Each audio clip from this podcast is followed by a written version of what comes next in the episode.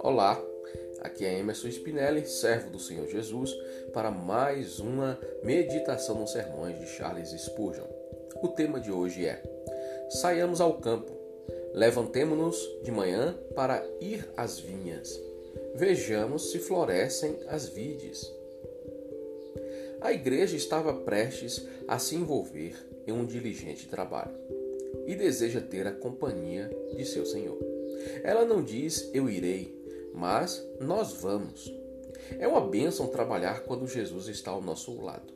É tarefa do povo de Deus aparar suas vinhas, semelhante aos nossos primeiros pais. Somos colocados no jardim do Senhor para sermos úteis. Vamos, portanto, sair ao campo. Observe que a igreja deseja, quando está com o pensamento correto, em todos os seus muitos trabalhos, desfrutar da comunhão com Cristo. Alguns imaginam que não podem servir ativamente a Cristo e ainda ter comunhão com Ele. Então, estão enganados. Certamente é muito fácil desperdiçar nossa devoção interior em trabalhos exteriores e vir reclamar ao esposo: Puseram-me por guarda das vinhas, a minha própria vinha, porém não guardei. No entanto, não há qualquer razão para que isso aconteça exceto para nossa própria tolice e negligência. É certo que um professor, um professante, pode não fazer coisa alguma e crescer tão sem vida nas questões espirituais, quanto aqueles que estão mais ocupados. Maria não foi elogiada por sentar-se em silêncio, mas por sentar-se aos pés de Jesus. Do mesmo modo, os cristãos não devem ser elogiados por negligenciarem os deveres sob o pretexto de estarem buscando íntima comunhão com Jesus. Não é o estar sentado, mas o estar sentado aos pés de Jesus que é louvável. Não pense que a atividade em si é o mal. Ela é uma grande bênção e um meio de graça para nós. Paulo disse ter sido uma graça dada a ele que é ser autorizado a pregar. E toda forma de serviço cristão pode se tornar uma bênção pessoal aos que nela estão envolvidos.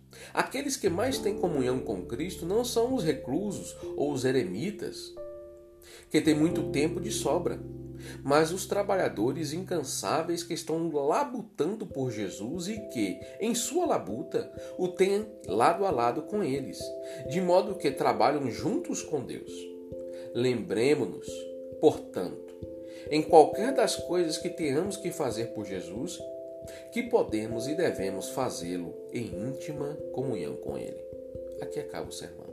Meu irmão, preste atenção.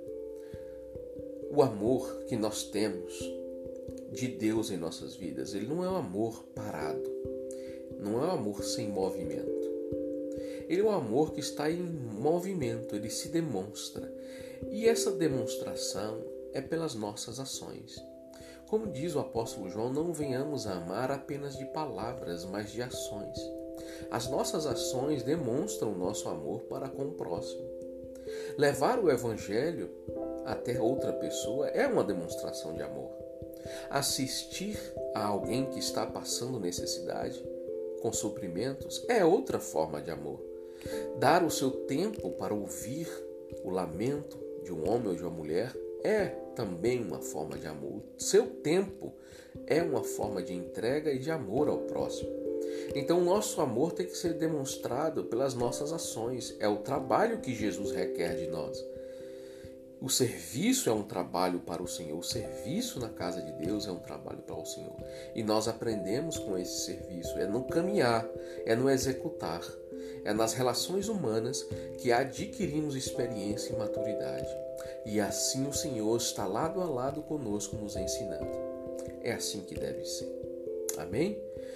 Os versículos utilizados para este sermão foram Efésios 3, 8, Lucas 10, 39, Cantares 1, 6, Gênesis 2, 15 e Cantares 7, de 11 a 12. Amém? Que Deus te abençoe e que tenha um dia abençoado em nome de Jesus.